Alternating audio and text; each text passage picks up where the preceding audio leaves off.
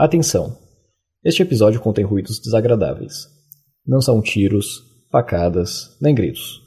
É apenas um episódio gravado há quase um ano e só lançado agora. Vinheta de abertura em 5, 4, 3, 2, 1.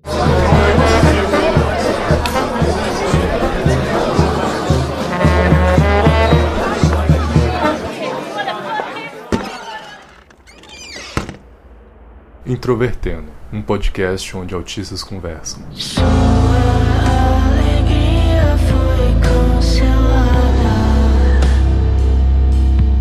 Olá para você que escuta o podcast Introvertendo, esta plataforma que traz neurotípicos, neurodiversos e que trazem em comum também muitas experiências, tanto positivas quanto negativas. Meu nome é Thiago Abreu, sigo com a sua companhia toda semana aqui no podcast juntamente agora desta vez com Luca Nolasco e Michael Ulian. Oi, oi, eu sou o Luca e acho que dá pro Michael falar um oi. Meu nome é Gaivota e vocês acabaram de perder suas batatas fritas. e hoje nós vamos falar sobre histórias de assalto. Vocês vão ouvir um pouco sobre as nossas experiências e também como lidar com essas situações. E se você quiser colaborar com o nosso podcast, você pode procurar a gente no PicPay, nós estamos lá, introvertendo. E se você quiser mandar uma mensagem para nós para falar sobre algum dos episódios, é só você enviar uma mensagem para ouvinte@introvertendo.com.br. Não deixe de registrar sua crítica, sua opinião, suas histórias. E se você quiser entrar em contato com a gente para um assunto que não seja diretamente relacionado ao episódio, você pode mandar um e-mail para contato@introvertendo.com.br. Lembrando que nós temos páginas em várias redes sociais. Nós temos a nossa página no Facebook, que é facebook.com/introvertendo, a página chamada Introvertendo. Nós temos o nosso Twitter também, que é twitter.com/introvertendo, e nosso Instagram, que você pode procurar por @introvertendo ou pelo URL instagram.com/introvertendo. Lembrando que o nosso site oficial é introvertendo.com.br, lá você acha nossos episódios, nossos perfis, todas as nossas demais redes e, é claro, os nossos links para o Spotify, para o Cashbox, pra, enfim, para todas as plataformas, inclusive o iTunes, se você quiser também ouvir a gente pelo iTunes e nos avaliar lá, é muito de bom grado.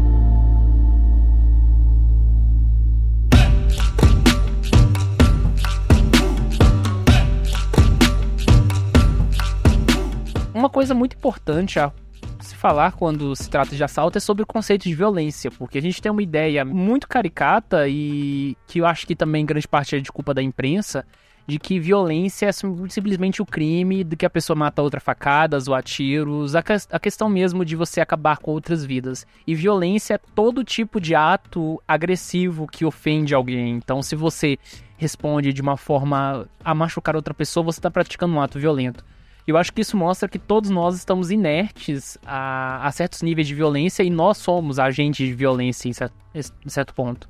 Acho que agora a gente podia tentar definir pelo menos alguns exemplos de questões de violência do dia a dia para depois trazer o que caracterizaria um assalto, porque no meu caso tem gente que consideraria que foi um assalto e tem gente que não consideraria e coisas assim. Então acho que o Michael pode começar definindo sobre o que ele acha que seria violência e coisas assim. Cara, cara, cara.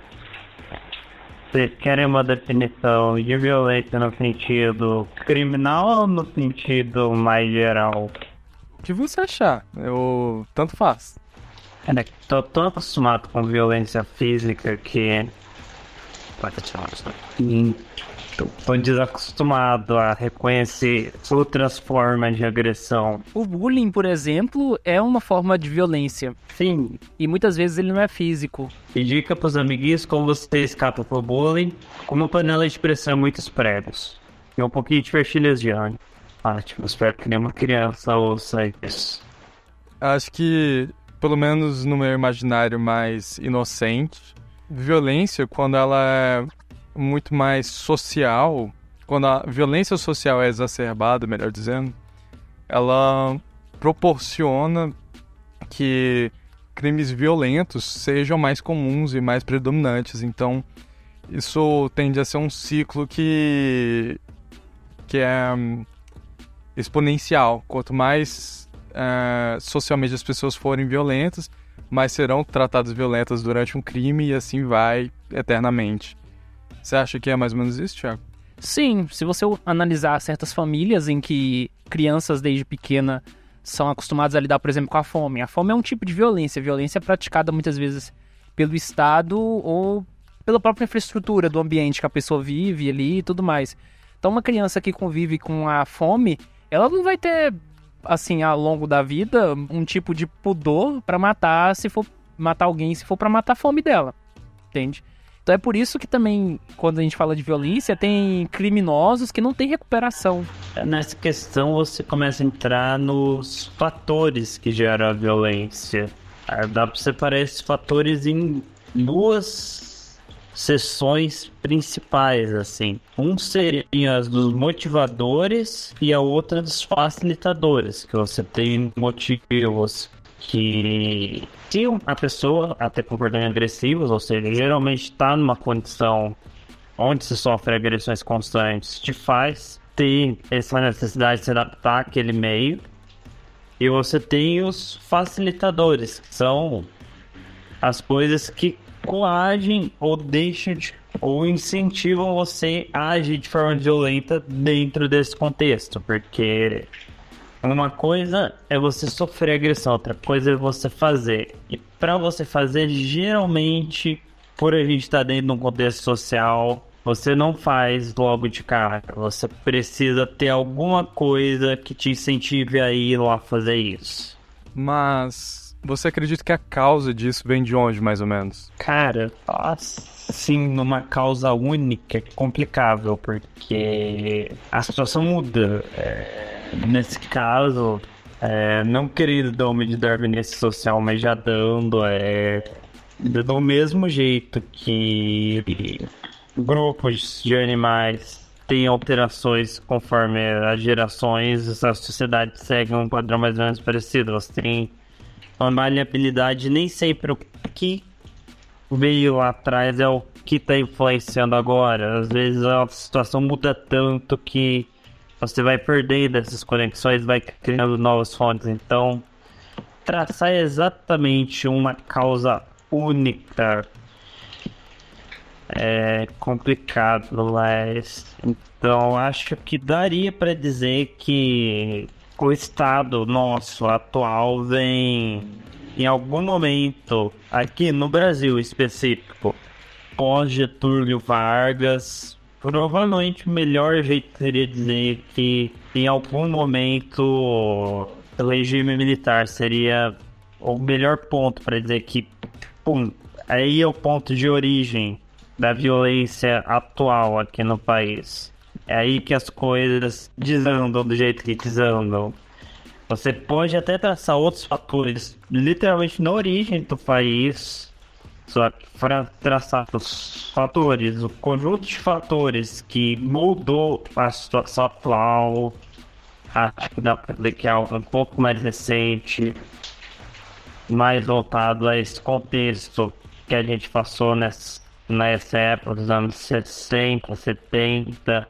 Isso deu forma à crise de violência que começou nos anos 90, por aí, final dos anos 90, começo dos anos 2000 a endemia mesmo. Um professor meu já comentou, não sei até onde isso de fato é verdade, mas ele comentou que o processo de violência no Brasil ele era ele era grande em comparação com outros países, mas não era endêmico e explosivo como era hoje em dia. Isso começou no, no início dos anos 90 com a dissolução da União Soviética, onde muitas armas de fogo foram contrabandeadas para o Brasil e isso intensificou o tráfico, potencializou o surgimento de. O surgimento não, mas o crescimento de grupos como o Comando Vermelho. Sim, porque agora esses grupos têm uma fonte de suprimentos que antes eles não tinham. Eles podem começar a crescer, eles podem se expandir. Porque, vai lembrar, mesmo bem antes no começo dos anos 2000, o Brasil já sempre foi um país extremamente, restritivo quanto à arma de fogo, então é, sempre foi difícil ter acesso a esse tipo de material aqui no Brasil, então esse, esse é um bom ponto é, que o seu professor pegou, porque realmente quando você começa a ter esse material dando entrada para outros grupos que não sejam apenas aquelas ilhas específicas alinhadas com a RSS. E você pega literalmente qualquer grupo pode ter acesso a esse equipamento agora. É um bom ponto. E além de tudo, a forma como o Estado brasileiro combate violência é sempre de uma forma muito pontual. Então, a... já intensificar a violência, né? Sim, sim, a, a, a, porque de certa forma é, coloca policiais na linha de frente dessa, dessa forma do combate. Então, por exemplo, acontece uma, uma morte que choca a população local. Vamos pegar, por exemplo, o caso de Goiânia, que uma certa época, uma estudante, ela veio de outro estado para fazer cursinho e ela foi assassinada a mais ou menos 9h40 da noite, se não me engano. E quando ela foi assaltada, ela não passou o celular e tudo mais, e isso causou uma comoção nacional. Imediatamente o governo do estado de Goiás liberou muitos carros e tudo mais. E essa coisa de você fazer o combate ostensivo, que é uma, que é uma forma importante, não pode acabar, mas sempre foi uma medida muito pontual que ele de certa forma não acaba com a violência, ela só inibe, ela continua a acontecer e coloca policiais muitas vezes em situação muito vulnerável para situações extremas. E o crime no Brasil está cada vez mais profissional. E o Estado, claro, obviamente não vai admitir isso, mas ele não dá conta do crime no Brasil mais. Se a gente pegar o caso de Goiânia, que era uma cidade bastante tranquila até uns certos 15, 17 anos atrás, hoje já é uma cidade cheia de facções. E isso se replica na, na experiência nacional. O que acontece nesse sentido? É, você pega no Brasil, você praticamente não existe lei. Então, a lei no Brasil é tão branda que quando a pessoa que está nessa situação extremamente crítica vai considerar os riscos que envolvem cometer o ato criminoso, ela não corre risco de sofrer de sofrer retaliação pela vítima. Isso é a chance de uma vítima reagir é mínima. Ela tem uma chance de menos de 1% de ser identificada. Isso é de ser identificada. A chance, se não me engano, é 1,86% do de quem cometeu um assalto ser identificado. E, resumindo só aqui para assaltos. Se ela tiver nesses 1,86% que foram identificados, ela ainda tem uma chance pequena de que ela vai ser presa. Se ela for presa, ela tem uma chance ainda menor de que ela vai ficar o, mais de seis meses na cadeia. Isso se considerar que ela é de maior. Se ela for de menor, as chances são ainda menores que ela vai sofrer algum tipo de punição desse tipo, que vai privar ela de alguma coisa. Mas de certa forma, o, a, a, às vezes parece que o problema não é 100% a legislação e muito mais uma questão do sistema prisional brasileiro não ter a, a, questão da sua legislação cumprida, porque existem várias formas de punição que não são somente a questão da prisão.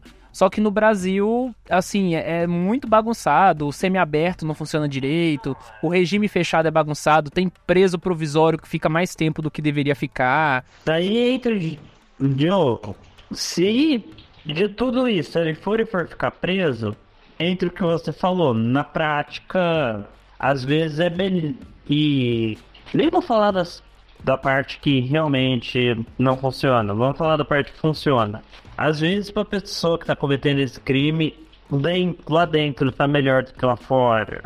E sim, mesmo que em boa parte das prisões você tenha problemas críticos, tem algumas pessoas que a situação delas é tão ferrada que ainda vai estar tá melhor lá dentro do que lá fora. Isso aqui na minha cidade natal, Arapongas, acontece demais. A pessoa comete crimes para ser presa porque ela tá melhor dentro da cadeia do que lá fora. O, ocorre também, em diversos casos, que muitas vezes pessoas que são encarceradas por crimes não violentos e que teoricamente têm um impacto razoavelmente pequeno, elas são presas por determinado tempo e ao chegar na prisão, que já não necessariamente tem qualidades mínimas para ser considerada uma prisão, ela precisa se virar ali porque o sistema é muito displicente.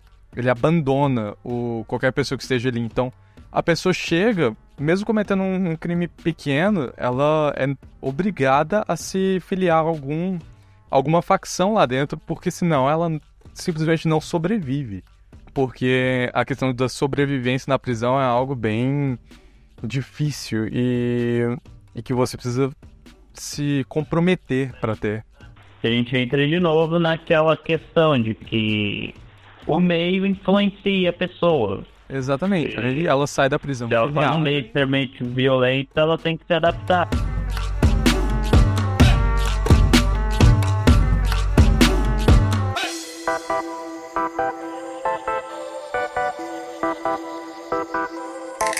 Que tiro foi esse? Que tiro foi esse? Que tá um arraso? Que tiro foi esse? Que tiro foi esse? Que tá um arraso? E agora que já foi definido mais ou menos a origem e o que é mais ou menos um. o que é considerado crime, o, o que é a violência, acho que cabe a gente ir pro, pro núcleo do episódio, que são histórias de assalto, que é um tema muito pesado, porque, obviamente, trata-se de uma questão de risco, mas a gente vai tentar trazer coisas mais leves que já ocorreram conosco para não deixar um episódio fúnebre. Eu quero começar porque a primeira vez que eu vi realmente a violência, assim, de uma forma mais escancarada, visualmente nesse aspecto de assalto, foi em 2004, em setembro de 2004, que eu tinha acabado de me mudar para Goiânia, tinha um ano e um mês, mais ou menos, e aí entraram assaltantes dentro de casa porque o meu tio tava conversando com outra pessoa do lado de fora, chegaram dois caras, renderam, entraram dentro de casa. Minha mãe tem um sangue frio assim impressionante. Eles chegaram pra minha mãe, falaram pra ela falar lá comigo, que eu tava assistindo Roda Roda né, nessa hora. Atrapalharam o meu Roda Roda, que eu amava assistir aquilo na época que ainda era da Chevrolet, que foi a primeira temporada. E aí eles foram limpa, fazer um limpa lá em casa, porque assim, eles olharam a casa por fora pensaram, nossa, eles devem ter muito dinheiro, só que a gente acabado de se mudar, a gente não tinha móvel, não tinha nada. Então eles saíram com um Polystation de 30 reais, mas, sei lá, a aliança da minha mãe o celular dela era um Nokia 5120, eles tacaram no chão e quebraram porque eles não queriam levar aquele tijolão, sabe? Era aqueles celulares que tinham até antena, assim. E foi a primeira vez mesmo que eu vi alguma coisa assim mais explícita. E, e, e tem uma, uma coisa engraçada nisso, porque assim, eles chegaram em mim, os assaltantes, e como eu era criança, eu tinha 7, 8 anos, eles me colocaram uma hora num quarto separado, porque eles iam amarrar todo mundo. Só minha mãe que eles não amarraram muito forte, porque minha mãe tava super calma e tava, e tava quase que ajudando eles na, na- a roubarem sem ter atos de violência, porque eles estavam muito nervosos. Dava pra ver que era a primeira vez que eles assaltavam uma casa e tudo mais. Aí, quando eles estavam me levando pro outro quarto, eles perguntaram assim pra mim: E você não tem celular, não? Aí eu falei: Não, minha mãe disse que celular não é coisa de criança, sabe? E aí eles não falaram mais nada depois disso. E aí a- ocorreu de que depois disso eu fiquei um bom tempo sem conviver com essa coisa mais explícita. No meu bairro não tinha muitas histórias. Teve uma vez com uma ex-namorada do meu tio, tentaram roubar a bolsa dela e ela não deixou. Sabe, É- eram coisas bem rasteiras. Até que um dia em 2007, eu estava voltando da rua que eu fui comprar um CD virgem na papelaria. E aí eu tava voltando com o CD virgem, todo feliz que eu amava comprar discos virgens, gravar CD e tal. E aí chegou um menino com uma faca e ele falou pra poder passar tudo que eu tinha. Aí eu falei, tá, eu tenho desses dois reais. Aí ele falou, agora você sai correndo, senão eu vou meter a faca na sua barriga. E eu fui sair. Eu tinha que uns 10, 11 anos, mais ou menos, dessa época. E eu cheguei em casa tremendo nesse dia. E esse dia foi, foi do- dos mais tensos mesmo, porque o menino tinha mais ou menos a minha idade e ele tava muito, muito bravo, muito estressado. E aí nessa época era época de queimadas em Goiânia, então você imagina aquela rua extremamente deserta, cheia de fogo, fumaça e, e tudo mais, o clima tava muito tenso. Ah, o meu primeiro contato com, com assaltos foi com meu irmão sendo assaltado. Na verdade, ele foi furtado. Nunca tivemos experiências de assaltos tão próximas assim como rolou na sua casa, por exemplo. Mas a minha primeira foi com 16 anos. Eu tava indo em direção a um, um hospital do meu plano de saúde. Eu tava com uma crise de asma seríssima, então não tava nem um pouco bem. Eu andava basicamente com um celular, fones de ouvido e uma carteira no bolso. Bom, um garoto, devia ter mais ou menos 1,58, ele me parou, deu voz de assalto. E eu não recomendo que ninguém faça isso, absolutamente ninguém. Na hora eu tive muito sangue frio e quis conversar com ele. Eu quis entender melhor e conversei com ele alguns minutos. Perguntei por que, que ele estava assaltando, ele me respondeu de maneira muito ríspida. Aí eu tentei acalmar ele, porque geralmente as pessoas que estão nesse processo estão muito nervosas de alguém ver algo assim. Ele me ameaçou dizendo que tinha uma, uma arma. Eu conversei com ele até eu ver que ele não tinha de fato. Aí ele chegou até a perguntar qual era o meu celular. Eu falei que era um, um pequeno da Samsung, minúsculo assim. E ele, ok, tudo bem, então me passa todo o seu dinheiro. Eu abri a carteira na frente dele e tinha basicamente a nota de um dólar que eu andava com ela na carteira porque minha mãe tinha me dado, não sei a razão. Ele conversou comigo sobre minha vida, para onde eu tava indo. Eu falei que tava com crise de asma. Ele pareceu bastante preocupado, inclusive.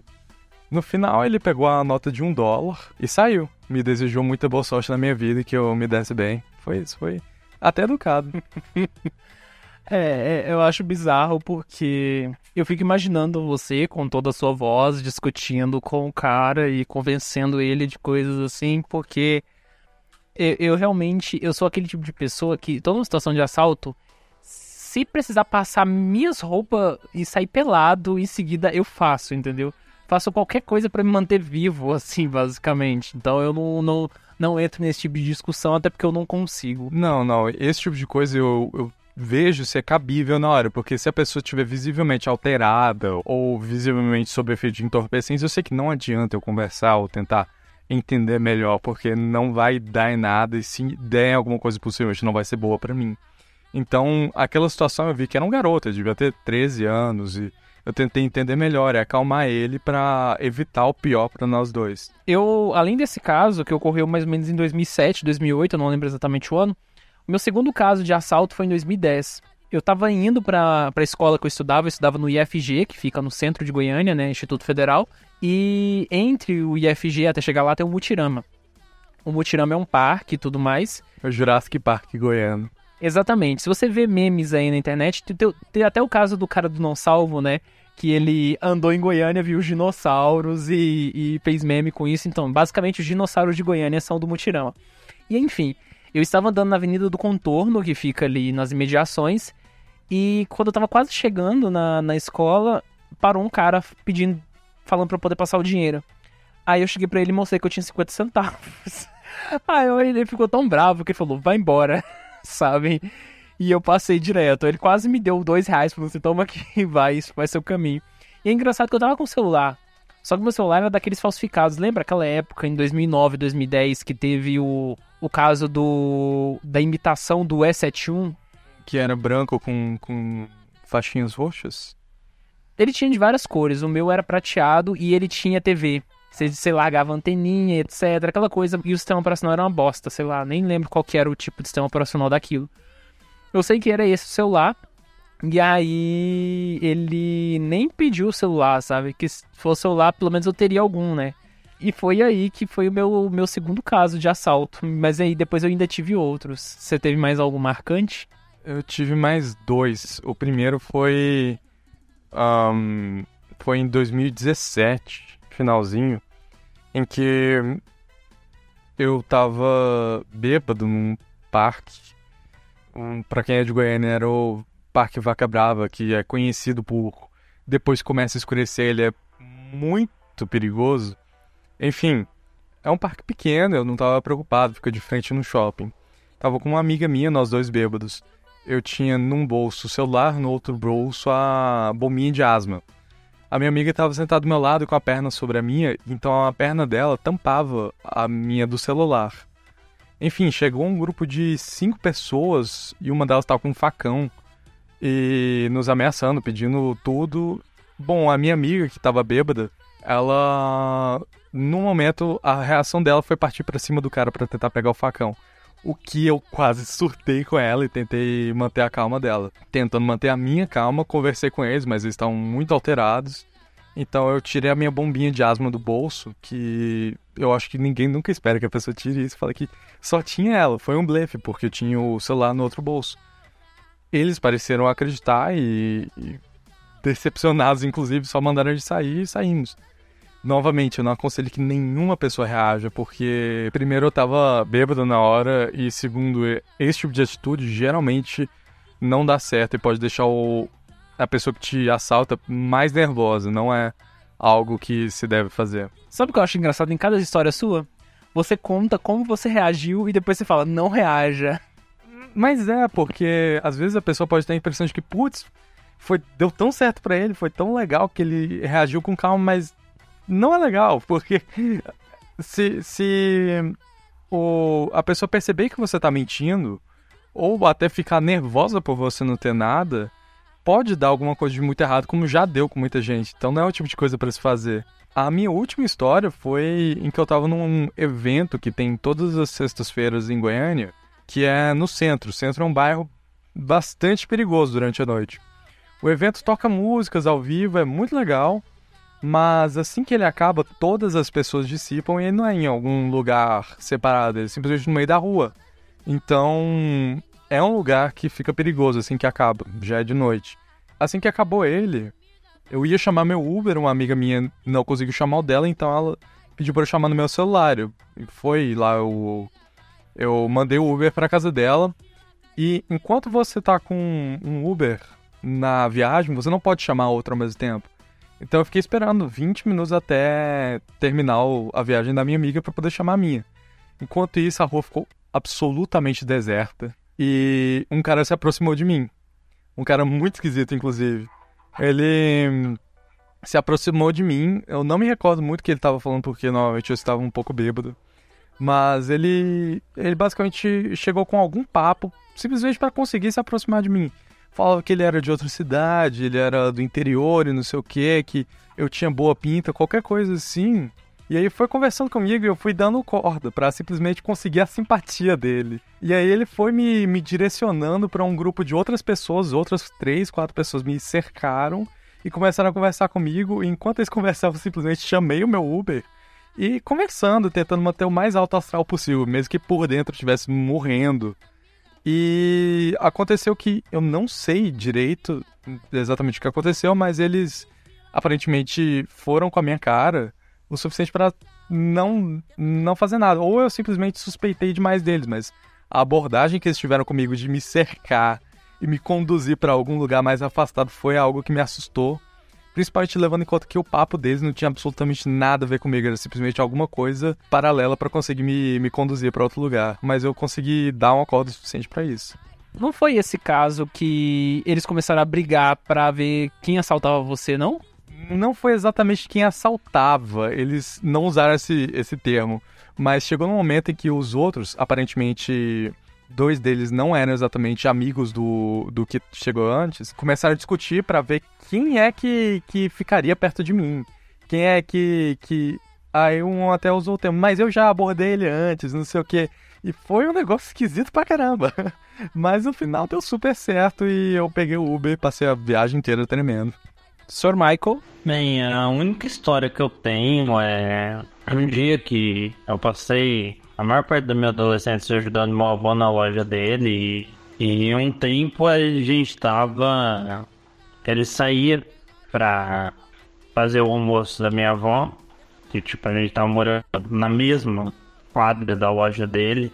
Então ele saía eu ficava com a loja aberta por mais uma hora. E foi assim por mais de um ano, tranquilo. Até que um dia, assim, do nada, não tinha ninguém na rua eu tava de boa lá, eu saí da, da frente um pouco pra. Eu acho que eu fui pegar uma tangerina pra comer. E quando eu voltei pra frente, entrou seis moleques. Na época eu tinha uns 16 para 17. E nenhum deles tinha minha idade. Era tudo mais novo assim. E... O que entrou na frente tava apontando uma arma que na hora que ele chegou perto, eu vi que ele tava com uma arma de brinquedo apontada para mim. E eu fiquei meio sem reação, porque eu com certeza era fisicamente mais forte do que ele. Mas atrás dele tinha outros cinco, então. eu, eu, eu, eu, literalmente fiquei sem saber como que eu reagia. Até que daí ele foi, deu a voz de assalto e Bem, realmente, 6 contra 1 um não ia dar certo. Eu tive que aceitar, mas. O que foi mais bizarro é que, no mesmo que. Eu acho que foi na primeira que o Lucas comentou. Não, na que o Thiago comentou. É, quando eles foram pra parte de trás da loja, foram me revistar. O cara que tava me revistando tava tremendo mais do que eu na hora, tipo.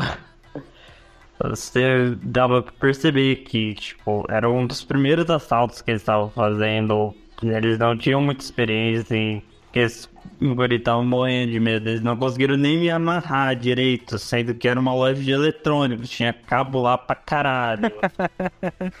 Então, tipo, eles não conseguiram nem me amarrar. Eles simplesmente me colocaram dentro do banheiro lá e, e revistaram loja mais rápido que eles conseguiram. Eles saíram de lá em menos de 5 minutos. E eu fiquei muito puto depois disso. O prejuízo foi muito alto? Não tanto, acho que foi na época uns 4 mil reais em celular e dinheiro. Não, eu fiquei puto por ter que ter deixado eles fazerem o assalto. Porque se fosse uns três ainda naquela época eu dava conta de enxotar eles de lá. Só que realmente seis guri de 14, 15 anos, um físico não muito longe do meu, inclusive, não era aquele. Assim, nenhum deles estava mal vestido. Na verdade, eles, todos eles estavam mais bem vestidos do que eu. Dava pra ver que os caras estavam com a intenção de fazer assalto em lugares de mais alto padrão do que eles estavam fazendo ali na hora. E realmente isso ficou muito na cara e na experiência deles. E eu fiquei muito puto, porque, de novo, seis contra um não é justo. E eu não pude fazer nada. Eu tenho. A minha terceira história é a mais negativa de todas, porque quando eu tava terminando o ensino médio, eu comecei a fazer estágio lá no próprio IF. Eu era técnico de informática do laboratório de matemática lá. Eu trabalhei dois meses para comprar um celular à vista, que foi o Nokia Lumia 520 na época. E era um celular que eu gostava bastante. Primeira vez que eu usei o smartphone que tinha um WhatsApp e, e, por aí vai. Em maio de 2014, estava ocorrendo um, uma greve de motoristas de ônibus em Goiânia. Era uma sexta-feira, até mesmo, se não me engano. E tinha uma semana que eu estava começando a trabalhar. Tava, trabalhando, tava trabalhando dessa vez nos Correios. E aí eu resolvi não ir no trabalho porque não tinha ônibus para ir. Só que no final, no à noite, eu resolvi sair, feito um idiota. E aí eu fui pro ponto de ônibus, não tinha ônibus, eu fiquei mais de uma hora lá parado, esperando o ônibus passar. O ônibus não passou, o que eu fiz foi voltar para casa. Quando eu entrei na rua, eu vi uma galera de bicicleta meio estranha. E eu sabia que aquilo ia dar um, um assalto e eu não fiz porcaria nenhuma. Eu poderia ter entrado dentro de uma casa que tinha uma, uma família lá dentro de uma, uma das casas que tava de olho. E era só eu apertar a campainha, entrar e pedir ajuda. Porque eu morava no fim daquele quarteirão, sabe? Então eu tava bem perto de casa. Mas eu, acreditando que meus passos eram rápidos, estava ouvindo Echoes na versão ao vivo do Dave Gilmour. E aí ocorreu que no meio da Echoes, quase chegando em casa, eles me pararam, falando para passar o celular. Um tava com a faca, que eu tava anunciando o assalto, e tinha outro logo atrás dele, falando calma, calma. tipo, a pessoa tá apontando a faca e a outra do lado falando calma. E aí eu fui, passei o celular, mantive o fone de ouvido, óbvio que eu não vou passar o fone de ouvido também, né? Já estão levando meu cartão de memória, já estão levando chip e tudo mais. Maria isso. e aí eu entreguei e eles falaram pra eu passar dinheiro da carteira, era uma nota de 10 reais. E aí eles pegaram e saíram rindo e zombando de mim. Nesse dia meu pai ficou muito puto. Minha vontade do meu pai era pegar o carro, sair e sair atropelando essa galera toda que tava. Porque o meu celular tinha localizador. E aí depois eu identifiquei que meu celular estava lá no Urias Magalhães, que é um bairro que fica um quilômetro e meio, dois quilômetros de onde eu moro. E aí, no fim das contas, eu. Provavelmente o celular foi vendido e tudo mais, manchado. Na semana seguinte eu comprei o mesmo celular com o cartão do meu pai, então e aí eu fiquei com esse Nokia 520, até hoje eu tenho ele guardado no meio das minhas coisas, então eu já sou lá que já durou mais de 5 anos. E, eu, e a minha última história ocorreu no final do ano de 2016, se não me engano, eu acho. Que, assim, quando, depois que eu fui assaltado dessa vez, eu cheguei à conclusão de que quando você anda muito por aí, você tem que ter dois celulares. O celular principal é o celular do bandido. E o celular do bandido, no meu caso, era um celular que um tio meu me deu, que era um Nokia C, C208. E era um celular simples, ele tinha câmera, tinha a função do fone de ouvido e tudo mais, mas não era um celular com smartphone Android, Windows Phone e tudo mais. Mas eu continuei usando. Um dia choveu em Goiânia. Eu tava voltando das aulas de, direção, teóricas, e aí choveu na cidade, tava aquela água, eu consegui escapar da chuva porque eu peguei os ônibus na hora certa. Quando eu cheguei no meu bairro, tinha acabado de parar de chover, as ruas estavam tranquilas, estava mil maravilhas. Quando eu tô quase chegando em casa, no mesmo ponto que eu fui assaltado outra vez, apareceu um cara, dois caras rapidão de moto e só pediram pra passar tudo: carteira e celular. Entreguei o celular do bandido, o negócio e segui meu caminho. O problema é, minha carteira tava cheia de documentos. E isso dá uma dor de cabeça danada, né? E eu não tinha dinheiro na carteira, então eles saíram meio que no prejuízo. Logo após isso, tipo uma hora depois que eu já tinha feito o boletim de ocorrência, minha mãe recebe uma ligação no celular dela. Que foi uma, uma mulher lá do bairro mesmo que eu moro, que achou um cartão meu da universidade, achou um monte de documentos meus jogados numa, num canto de uma avenida, e ela ligou pra, pra universidade pra saber o meu número pessoal, meu endereço, falou com a minha mãe e me entregou todos os documentos. E isso foi muito legal. O engraçado é que é o seguinte, a minha carteira anterior eu tinha ganhado de presente de aniversário. E eu tinha acabado de ganhar ela. E eu tinha acabado de, de deixar uma carteira super ruim que eu usei durante cinco anos pra carteira nova e eu fiquei sem nada. Então sempre ocorre esse tipo de azar comigo, sabe? Comigo não, nunca ocorreu isso, felizmente, mas pelo menos você recuperou todos os documentos e não teve um prejuízo significativo. Só comentando nessa questão de. É bem comum que as pessoas usem hoje em dia dois celulares.